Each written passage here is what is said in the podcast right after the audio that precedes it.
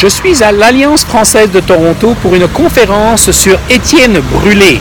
Alors, ce mystérieux explorateur que tous les Torontois connaissent, eh bien, on va en apprendre un petit peu plus avec M. Éric Brossard, conférencier, historien et originaire de Champigny-sur-Marne en France. Eh bien, Étienne Brûlé est bien connu de nous, les Torontois, mais qui était-il? Pour répondre à cette question, je suis avec Monsieur Éric Brossard, historien et originaire de Champigny-sur-Marne en France. Alors, Monsieur Brossard, euh, bonjour. Bonjour. Alors, euh, expliquez-moi un petit peu pourquoi vous venez de Champigny et comment Étienne Brûlé est-il lié à Champigny? Alors, je viens de Champigny à l'occasion de la représentation par des élèves euh, d'un collège de Champigny d'une comédie musicale sur euh, Étienne Brûlé. Et il était important de lier cette représentation qui laisse une part importante à l'imagination avec l'histoire réelle du personnage. Donc on m'a confié cette délicate mission de rappeler l'histoire du vrai Étienne Brûlé, tout en laissant la part la plus large possible à la création des élèves dans le cadre de leur comédie musicale. Très bien. Alors on va parler, si vous voulez bien, de Étienne Brûlé un petit peu. On sait, euh, on sait on a beaucoup de traces de lui, mais on ne sait pas grand-chose de lui. Euh, d'après vous, qu'est-ce qui aurait pu motiver un jeune d'environ 16 ans à, venir euh, en Amérique suivre Champlain sur les traces euh, de, Champlain et découvrir ce continent? Alors c'est la grande question à laquelle les historiens essayent de répondre depuis longtemps.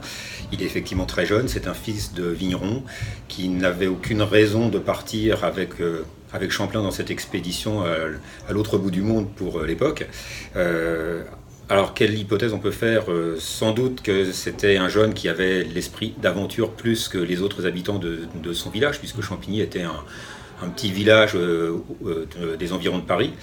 l'esprit d'aventure, peut-être des relations. Il y a quelques éléments qui laissent entendre que à Champigny même, il existait des liens avec le Canada. Euh, notamment euh, la famille du seigneur euh, de Champigny, la famille Bochard, va donner un intendant de la Nouvelle-France à la fin du XVIIe siècle, mais, mais Étienne Brûlé part au début du XVIIe siècle. Voilà, mais il y a quand même un lien qui existe.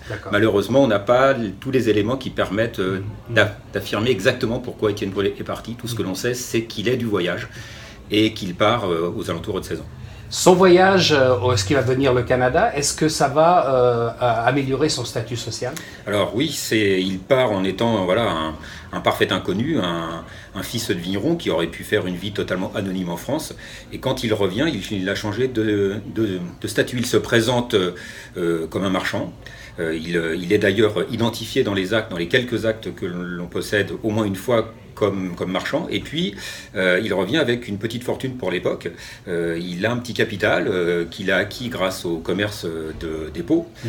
Et ça lui permet de, de placer de l'argent, d'en prêter à d'autres habitants de Champigny. Et d'ailleurs, il, ne coupe pas les liens avec Champigny. C'est ce qui nous a aussi surpris. Mmh. on avait l'image d'un personnage qui était parti de l'autre côté de l'Atlantique et qui menait une vie euh, totalement euh, surprenante euh, par rapport aux habitants de Champigny au XVIIe siècle, mais il ne coupe pas les liens avec son village, il revient à deux reprises. Et à chaque fois il est reconnu comme un personnage très important parce que justement il a, il a changé de statut grâce à ses opérations euh, donc au Canada, en Nouvelle-France. Alors, euh, nos auditeurs seront peut-être surpris, mais en fait, euh, Étienne Brûlé est, très connu ici à Toronto, mais ce n'est pas le cas à Champigny-sur-Marne, n'est-ce pas? Non, c'est une notoriété qui est très récente et qui n'est pas encore très largement répandue. Étienne Brûlé fait maintenant partie des personnages que l'on cite lorsque l'on veut évoquer les célébrités de Champigny, mais il n'a pas encore le statut d'autres personnages qui ont davantage marqué l'histoire contemporaine. Malgré tout, voilà, il a, il a sa rue, mais depuis peu de temps, depuis 1994 simplement. C'est une petite rue, c'est un petit sentier qui monte euh, un, coteau qui existe à Champigny, qui est encore assez vert, assez rural, mais finalement qui correspond assez bien à ce que devaient être euh, les chemins que parcourait Étienne Brûlé quand il était jeune à Champigny. Voilà. Alors ce soir, nous sommes à l'Alliance française de Toronto et Monsieur Brossard va justement donner une conférence sur Étienne Brûlé. Mais si vous n'avez pas pu y assister, eh bien, écoutez, vous avez encore des chances d'apprendre quelque chose sur Étienne Brûlé, puisque euh, Monsieur Brossard accompagne 26 jeunes d'une école secondaire de, de Champigny-sur-Marne et ces jeunes vont présenter à quatre reprises une comédie musicale qu'ils ont écrite qui justement relate la vie d'Étienne Brûlé. Alors, euh, Monsieur Brossard, je vous remercie beaucoup. Merci. Pour savoir plus sur les événements qui commémorent la venue d'Étienne Brûlé à Toronto, je vous invite à vous rendre sur le site Internet de la Société d'histoire de Toronto, sht.ca. Xavier Lambert, Choc FM 105.1, Toronto.